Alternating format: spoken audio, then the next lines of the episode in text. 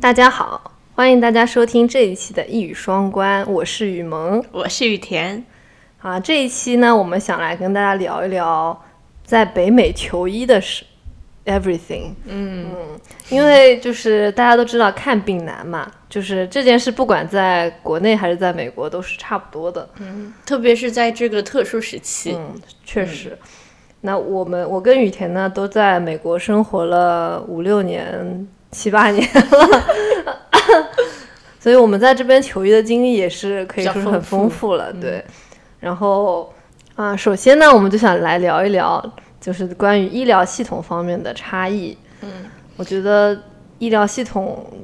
中国的医疗系统跟美国医疗系统比起来还是有很大的区别的。就比如说，不管是在医院的构成，或者是保险制度方面，都是天差地别吧，可以说。嗯。我先我就先稍微讲一讲吧，就是在全中国的医疗系统大家知都知道嘛，基本上所有的看病都是去到医院里，然后嗯都是公立医院，私立医院有但是比较少，而且比较昂贵。然后其实在美国的系统就完全不是这样子，就。嗯，所以说刚开始来的时候，我们可能都闹出过一些笑话。就比方说，我们要去看医生的时候，美国人问我们要去干嘛，我们说哦，我们要去 go to the hospital，因为中国就会说去医院嘛。但是因为在美国，其实去医院是一一般都是重病的病人，然后一般性去看医生的话就是是 doctor appointment，所以一般就会说 I will go to see the doctors。然后嗯，这个其实就是。Outpatient，outpatient 其实就是中国的门诊，所以其实门诊对门诊大部分是呃 clinic，就是它是不跟医院在同一个体系里的。每一个医生只要他们有自己的行医执照，都可以自己开自己的诊所，然后他的诊所可以是嗯。那种比较呃是有专有专门的一个科目的，比方说耳鼻对，可以是专科，比方说耳鼻喉科或什么，或者他也可以是只是呃比较嗯泛泛的那种家庭医生，就比方说看小毛小病啊，给你稍微确诊，给你稍微诊断一下，对对对。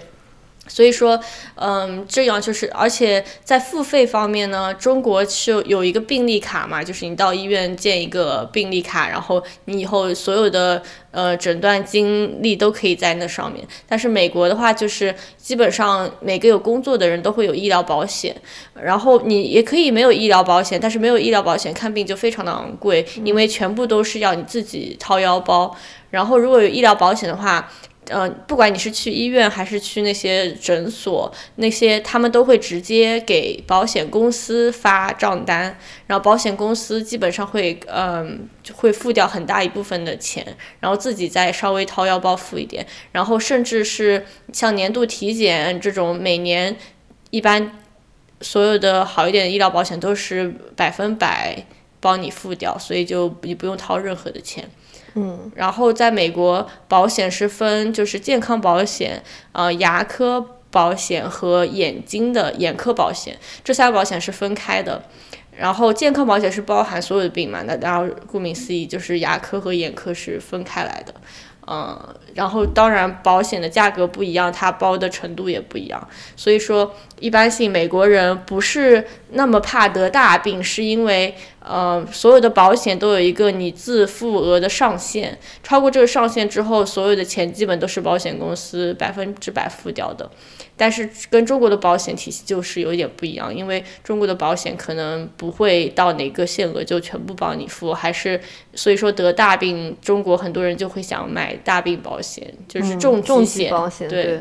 感觉中国的医保就是只只 cover 比较基础的那一部分。对，呃，但甚至好像买药的话也不会特别便宜。不会。但是在美国这边的话，呃。如果你有基本的医疗保险的话，有一些就是配的药也会便宜许多，就便宜至少百分之五十以上吧。不过他们本身的药价很很贵。嗯，对，呃，但是我觉得是这样子的，好像美国的药它有分成那种有就是比较有名的牌子和那种 generic，对，就是说不是很有名的牌子，比方说那些嗯。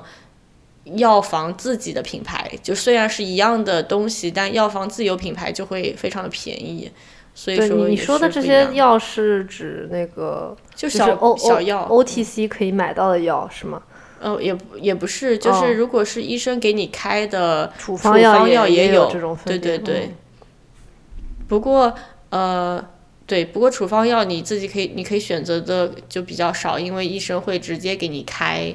哪一种药。我觉得就是呃，我们现在就是要说呃，中美两在两边看病最大的就是不同之处，我觉得可能就是在隐隐私性方这方面吧。我觉得在美国，美国这边看病做的比较好的就是隐隐秘性，就它特别保护就是病患的隐私。就举个例子好了，就是我差不多一八年回国的时候，我那时候过敏的很严重。是好像是感冒引起的过敏，然后我就去了家里边上一个还还挺大的那种甲三甲三级，嗯三甲医院，对，然后那边因为那天就是可能是感冒的高发季节，有很多感冒来看感冒的门诊嘛，然后也有一些病人发热什么的，就有一个专家门口就排了很长的队。大家都知道，在国内排专家门诊，你可能会要排好几个小时。然后我跟我妈好不容易排到之后，嗯，在这个医生问诊我的过程当中，他的门是全程打开的，所以就是我前后的病人都聚集在我的周围，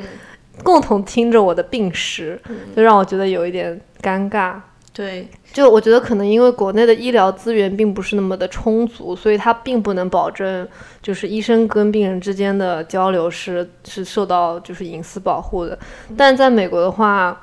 就很比如说像很简单的就是年度体检，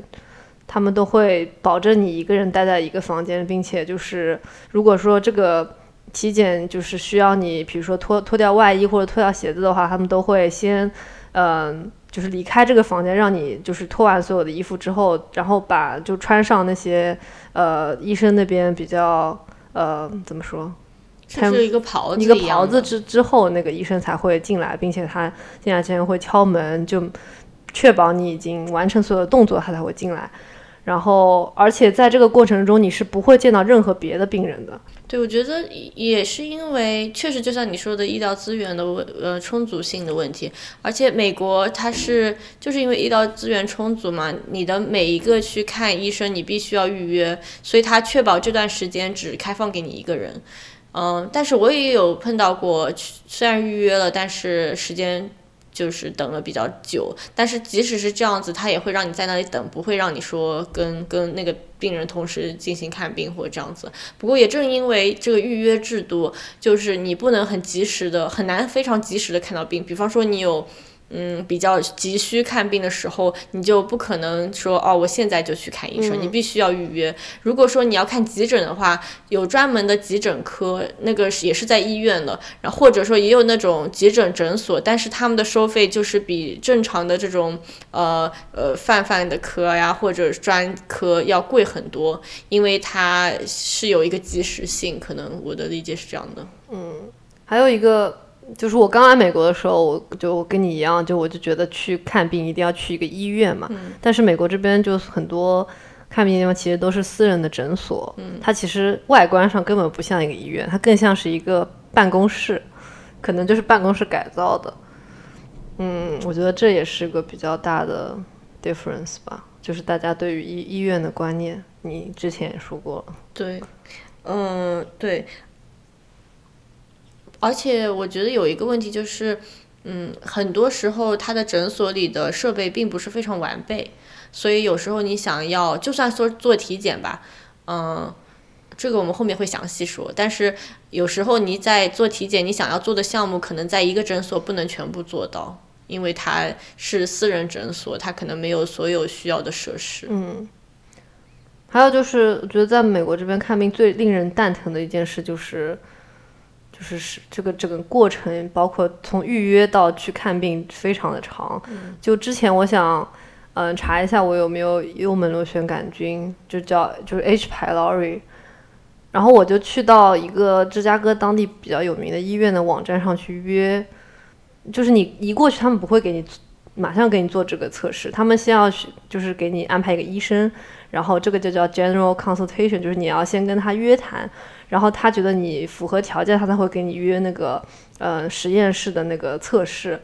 所以说这整个过程可以持续到一到三个月。就你先约医生，你可能就要约到一个月以后了。嗯，这个好像是 state law，就是说每个 state 可能有不一样。嗯我知道 Illinois 是这样，就是说他需要医患先有一个医患关系才能给你看病，这就是为什么一般都需要、需要一个 general 的 consultation。不，但是应该不是所有的州都是这样的，我我记得。因为在国内，我记得我之前，嗯、就想去看幽门螺螺旋杆菌的时候，我就是当天就去了，然后他当天就给我测了，嗯，然后当天就给我配药了。是在国内，因为没有时间让每一个医生跟患者都有建立一个关系的过程，然后再进行治疗，因为这样的话就可能耽误很多人看病了。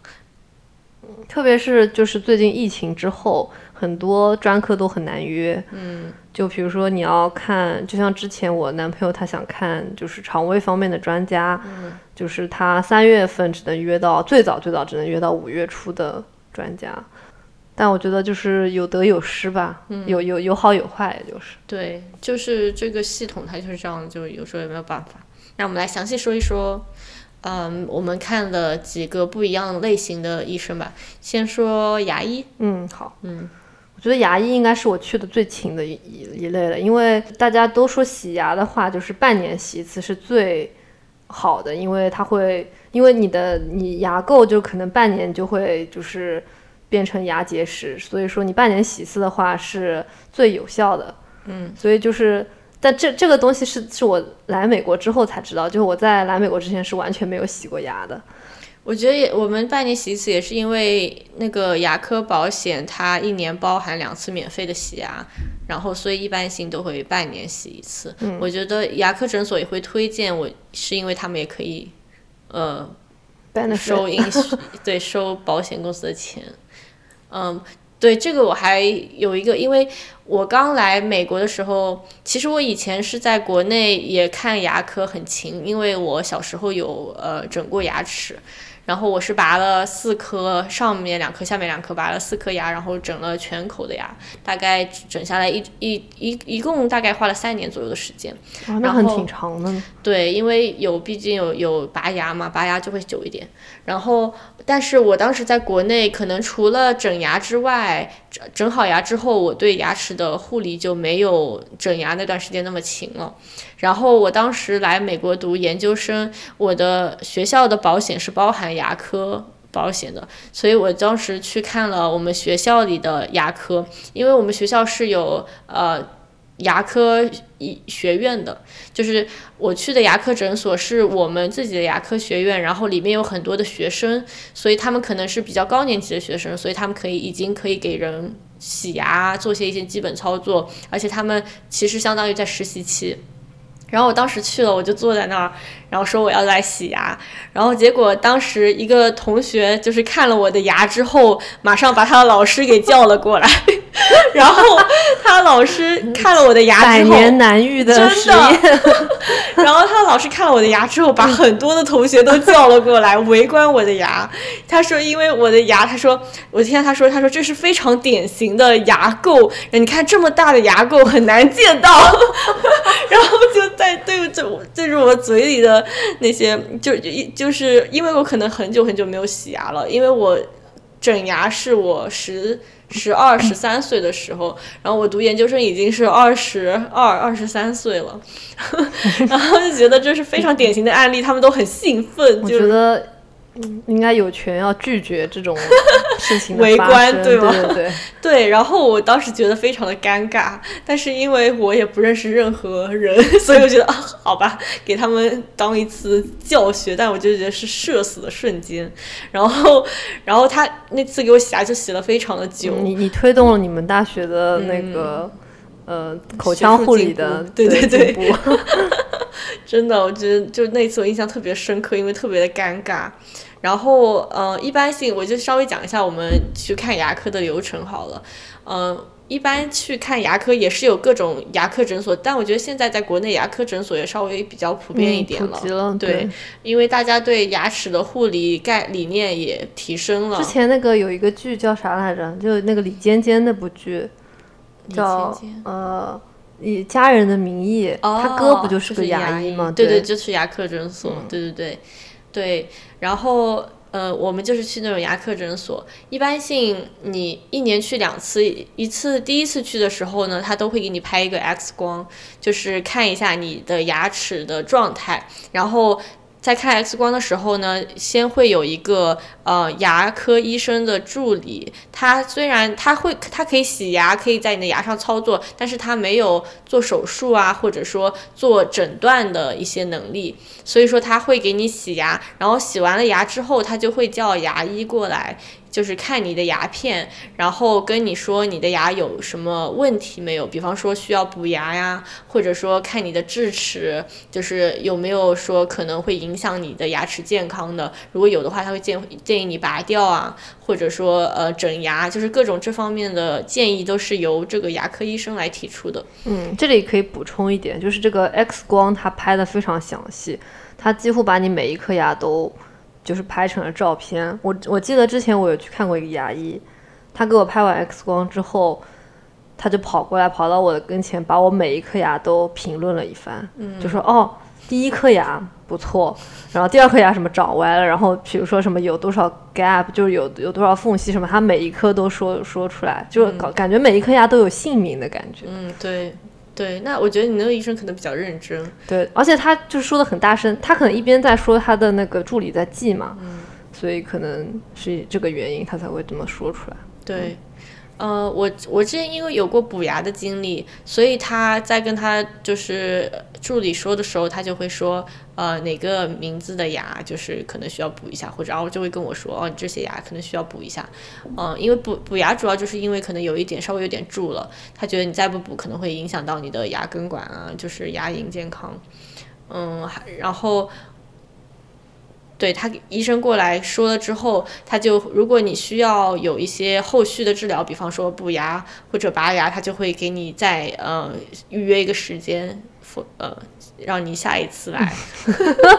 Follow up，不是我说 for next，哦，然后对，如果没有的话，你就可以走了。然后他就会问你下一次洗牙，你想不想要现在就预约？然后他就会给你放一个时间，然后到时间了就会来提醒你去洗牙。而且我觉得美国这边看病有一个特点，就是他不太会当场让你付钱，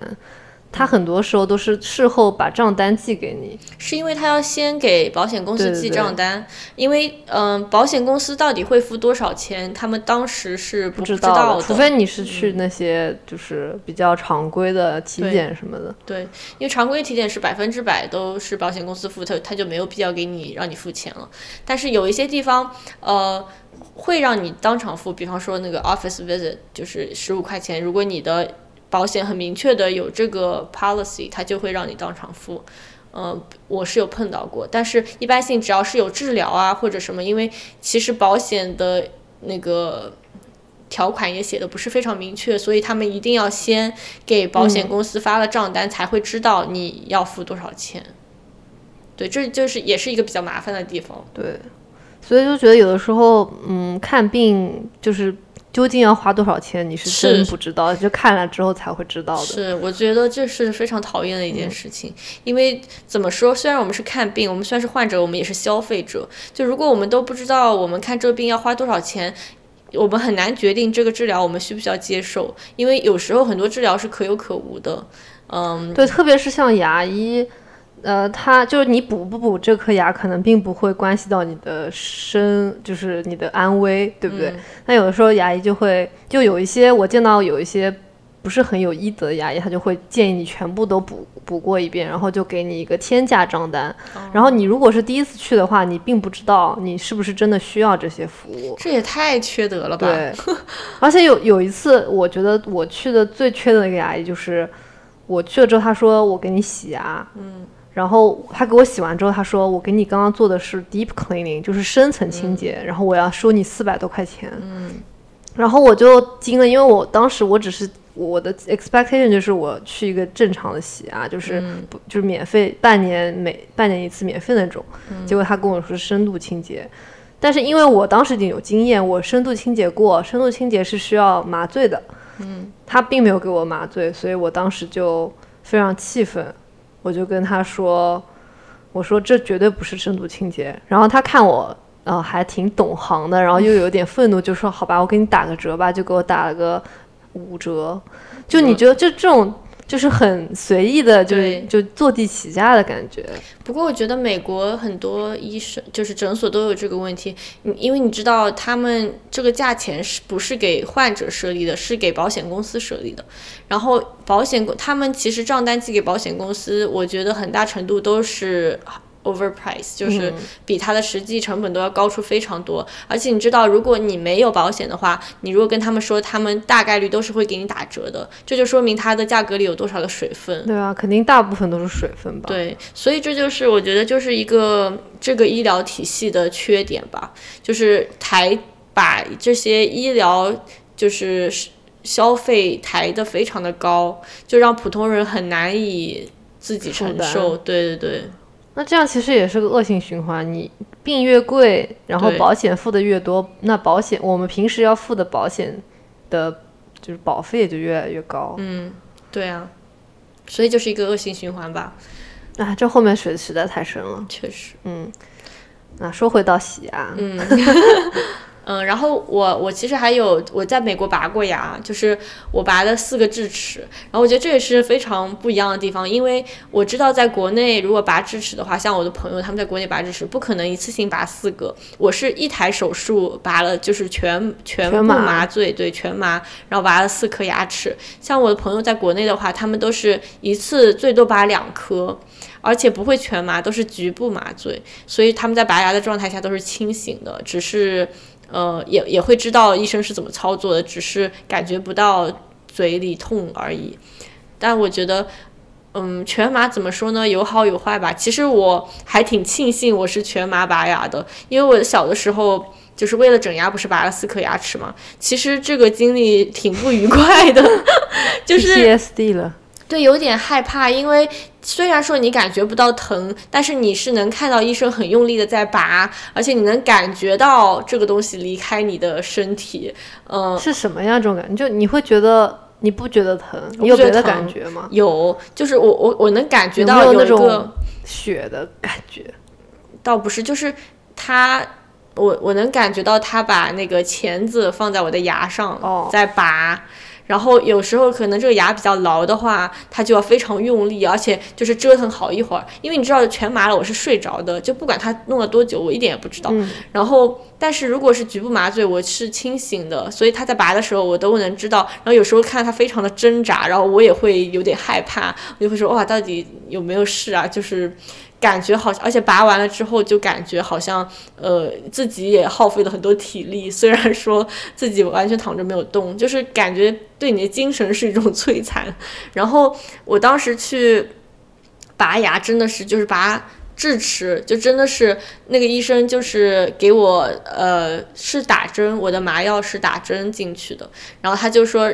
他当时就嗯静脉吧注射，然后他就说，呃让我数到十，然后可能数了几我都不知道，我就不知道了，然后我就整个昏过去了，而且我就是感觉就是睡了一个非常非常好的觉，然后完全也没有做梦，然后我醒过来之后。嗯，就已经医生已经不在了，就只有我一个人，世界毁灭了都已经。对，只有一个小助理在边上。然后我醒来，我四处看看，他说：“嗯，你已经可以走了。”对对对，当时我牙里已经有棉花塞住了。然后我就说哇，这样就好了，真的太神奇了！我就觉得，就是感觉真的那一那一片的记忆，就是麻药之后记忆就完全没有了。就是我觉得这也是一个很神奇的体验。但我还记得我有个朋友，就是他也是去拔牙，也是全麻。然后他说他醒来之后的第一句话是。我还在地球上吗？然后我就觉得，他说来这个体验真的是非常好了，对，是不是在云上的感觉？没有，但是我就没有任何感觉，我完全就像就我感觉我只是一睁眼一闭眼的感觉，就感觉完全那段记忆就是消睡了一个失了。很很深很深的觉吧。对，但我根本也不，就是我也没有做梦，也不像我在睡觉，因为我平时睡觉是很多梦的，我完全没有睡觉，我我真的感觉我就是刚闭上眼睛睁开来就结束了，就是感觉只是一眨眼的感觉，所以就我觉得每个人可能对麻药的反应也不一样，因为我之前还看到过网上就是有很多人麻药。就是全麻醒过来，但是可能还没有完全清醒，就会说各种胡话。哦，对，但是我完全没有，我而且，哦，是这样，就是拔全麻之后，他是说你不能自己回家，一定要有人来接你。然后当时我看到很多网上的这种呃视频，就是他们在人来人来接他之后，他还不停在说胡话，因为麻药还没有消散。但其实我就是神经上的麻药嘛，应该是。应该是吧。然后，但是我就是醒过来，我也完全没有，就是我感觉我都能工作，都能上学，都能就是休息得很不清醒。错那种对对对，就是完全没有自己从麻药里醒过来的那种感觉。但是，嗯，其实智齿之后好像有很多呃需要注意的，因为拔了智齿之后，牙齿里有很大的两个洞，然后就不能把吃的东西留在那个洞里，不然就哦容易发炎。然后他还会给我很多，就是给了我一张纸，就是上面讲你需要怎么护理，还给了一个针管，就是注射水进去可以把脏东西弄出来的。嗯，然后我觉得这些就他们都做的得挺好的。我觉得在美国看牙医，他们会给你开很多很多的止痛片。嗯，就我去做一个简单的深层清洁，他们都会给我开一些止痛片，因为就深层清洁需要就是在牙龈上麻醉嘛，他们就会怕你在麻药过了之后会痛啊什么的。嗯，但是我就觉得其实一点都不痛，就美国人可能对于痛这件事情比较的敏感，他们就是真的不能痛，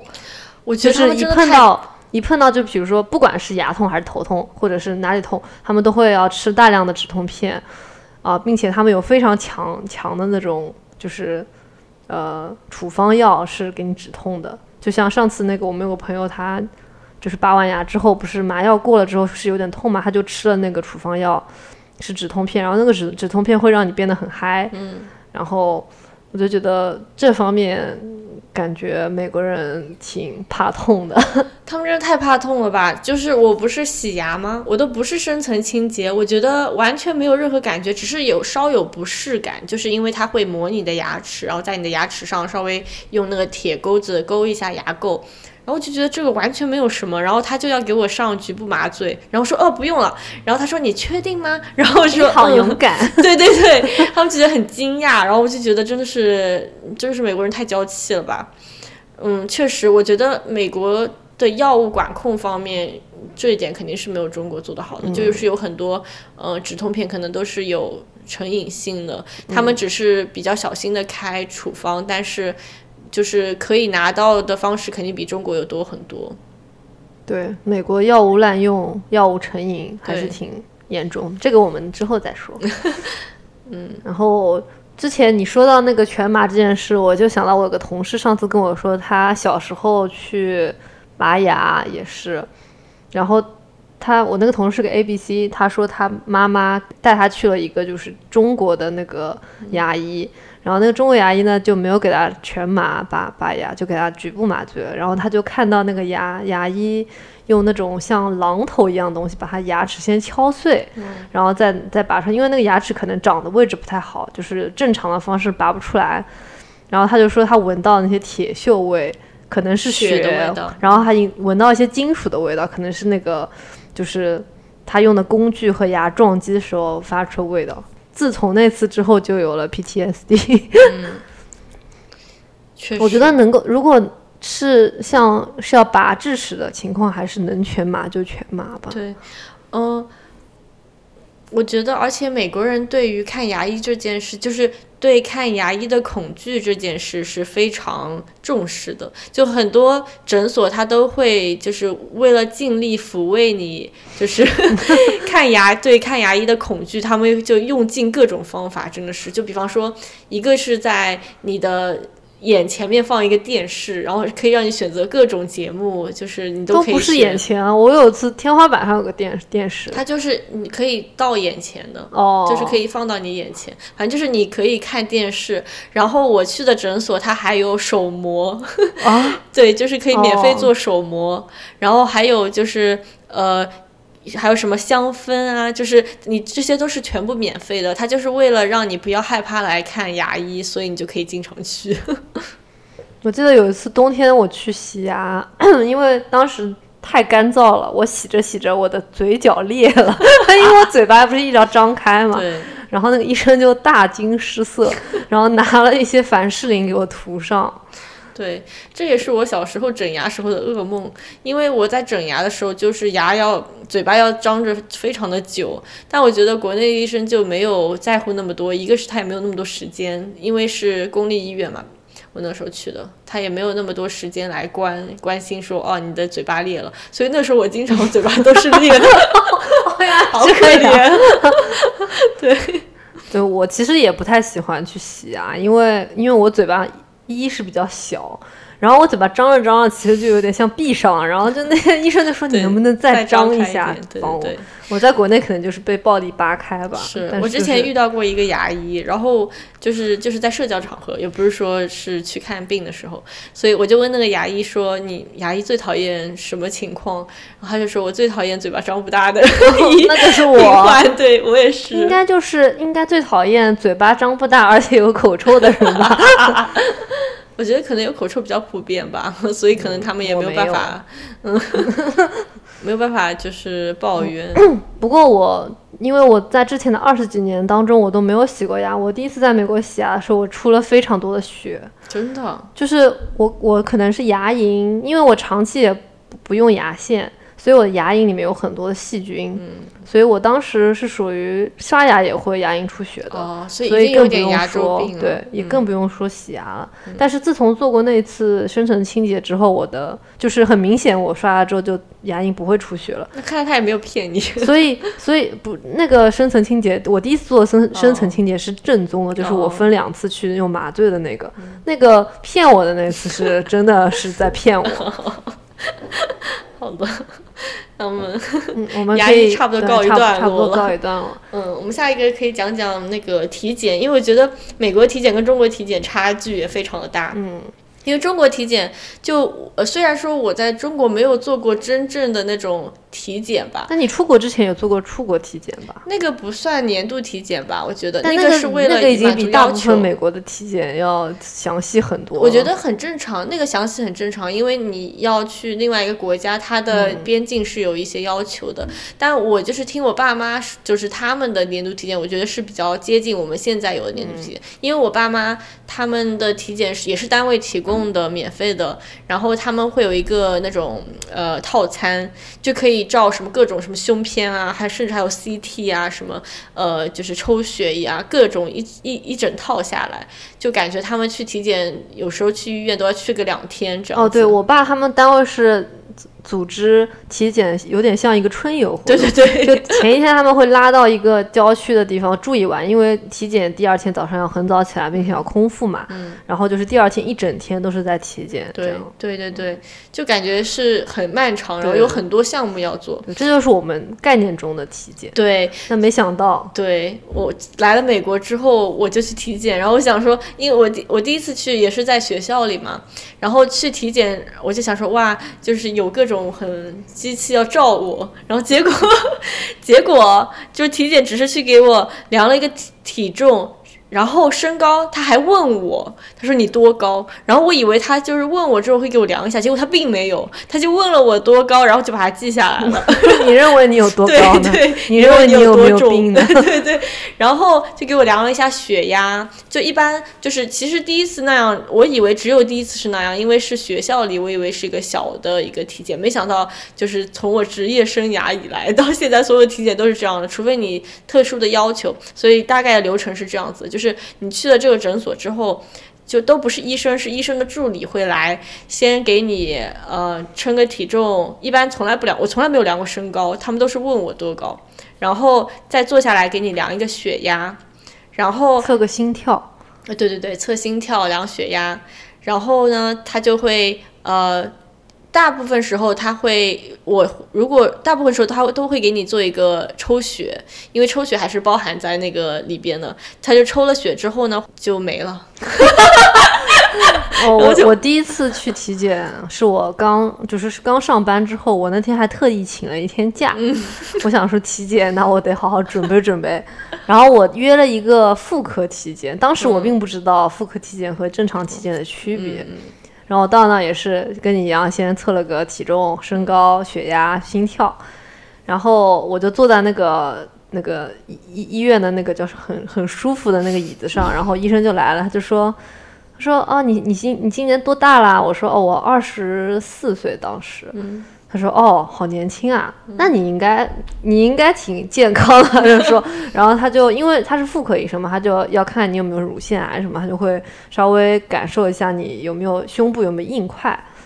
然后就结束了，血都没抽。真的呀？因为他就说我年纪很轻，不用抽血，然后也没有给我做那个 Pap smear。哦。然后我就回家了。然后我就觉得，我回家之后觉得有点不对劲，想说怎么回事？我捡的这些东西好像在在家我也能测出来。后来我第二次去才知道，就是如果你要抽血的话，你要先跟他提前说你要测什么项目。嗯，像我因为体检有一次测出来我胆固醇很高，嗯，所以我现在每次体检都会测一下胆固醇，测一下我的血糖。然后有的时候医生就会，因为有一段时间我好像体重。就是下降很快，医生就会想说要测测我的激素，或者说就是安排一个尿检什么的，就这些都是你要自己跟医生说的。对，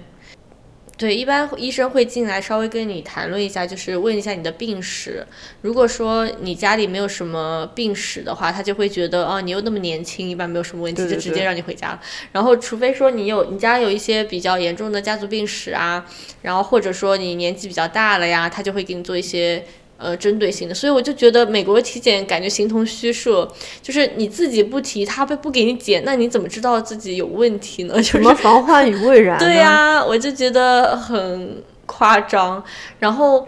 而且甚至于我上一次去呃体检的时候，我跟他说我想要测一下我的激素，然后医生就说是为什么你想要测激素呢？然后我就说这能有什么为什么？我只想知道，就是想知道。对，然后医生说哦，一般没有什么问题，没有什么症状的话，我们不建议测。然后他说因为没有必要。然后我就想说那那万万一有时候谁知道这个症状是不正常的呢？对不对？就是我就觉得这个还挺奇怪的。但是你不是上次有测了关于。于那个乳腺癌的测，对，这个我想后面说啊，这个这个是妇科的，我们之后会会讲到的，对不对？所以这就是一个非常若有似无的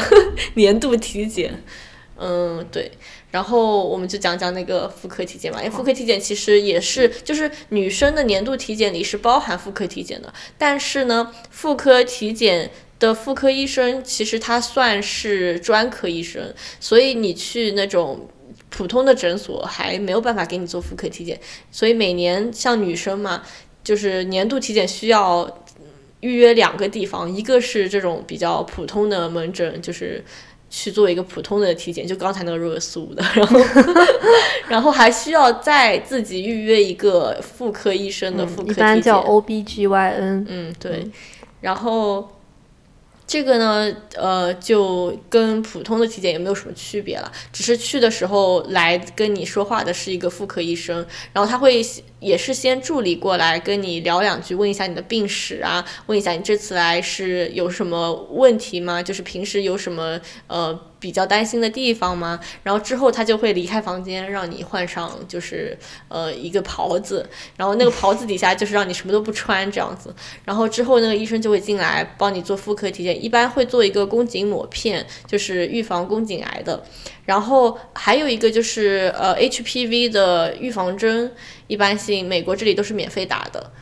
呃，打我是在研究生的时候就在学校里打了，它是分成了三针打的，